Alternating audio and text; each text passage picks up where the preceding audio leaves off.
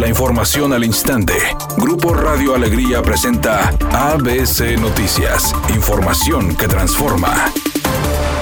Ante la eventual reducción de aforos en diversos rubros por la cuarta ola de contagios y la variante Omicron, la presidenta de la Unión Neolonesa de Padres de Familia, Yule Mendoza, señaló que las autoridades deben considerar primero los rubros no esenciales y no afectar más a la educación. Además, detalló que la necesidad de que los alumnos regresen a las escuelas es urgente, debido a que se debe priorizar la educación ante el rezago que presentan los alumnos en la entidad. El mayor número de personas o donde a lo mejor nos han compartido que en conciertos inclusive se han se quitan el cubrebocas y están, este, no se están cuidando dentro de los conciertos. Entonces, en las escuelas se ha observado una, una disciplina y han sido muy puntuales en seguir los protocolos. Y lo que se compartía, sabemos también, inclusive de escuelas que no han podido regresar y que apenas hasta el mes de enero estaban planeando regresar a las aulas porque no lo permitía todavía las condiciones de sus escuelas, etcétera.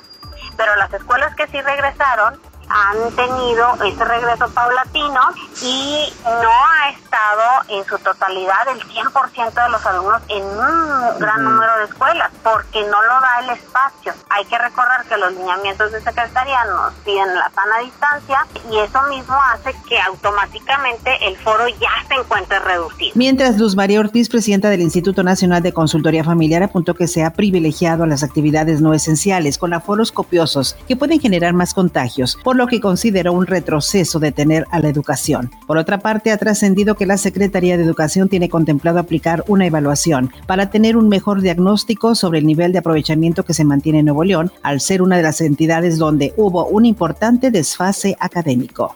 Proyectos de las carreteras Colombia y la Interserrana traerán la generación de cerca de 15.000 empleos, además de mejorar la infraestructura de conectividad en el estado. Así lo informó el gobernador Samuel García, quien señaló que ese es uno de los beneficios extras, así como el desarrollo económico de diversas regiones. El mandatario estatal indicó que dentro del presupuesto 2022 se contempla la carretera a Colombia que conectará al área metropolitana de Monterrey con el norte de Nuevo León y la aduana, mientras que la Interserrana lo hará con los municipios del sur como Galeana y Montemorelos. Editorial ABC con Eduardo Garza. Ya son 10 los casos de Omicron en Nuevo León. Además, en lo que va de la pandemia ya son más de 294 mil casos de COVID-19 y la cifra supera los 14 mil 900 muertes. No hay que bajar la guardia, a vacunarse la segunda y tercera dosis es necesaria, a estar preparados para lo que pueda venir en el 2022. ABC Deportes informa, los Tigres siguen en la búsqueda de un central, mientras que ya de manera oficial Angulo como refuerzo el día de ayer. Fue dado a conocer por parte del club después de pasar los exámenes médicos y ya reporta al entrenamiento, a la orden del Piojo Miguel Herrera. Pero Tigres todavía sigue en la búsqueda de un jugador más que puede ser un central que venga a reforzar la saga baja del equipo felino.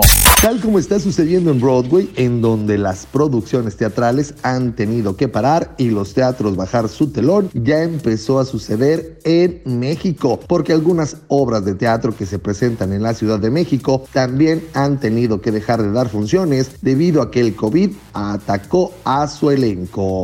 Es una tarde con cielo parcialmente nublado. Se espera una temperatura mínima que oscilará en los 22 grados. Para mañana jueves se pronostica un día con escasa nubosidad. Una temperatura máxima de 32 grados, una mínima de 16. La actual en el centro de Monterrey 31 grados. ABC Noticias. Información que transforma.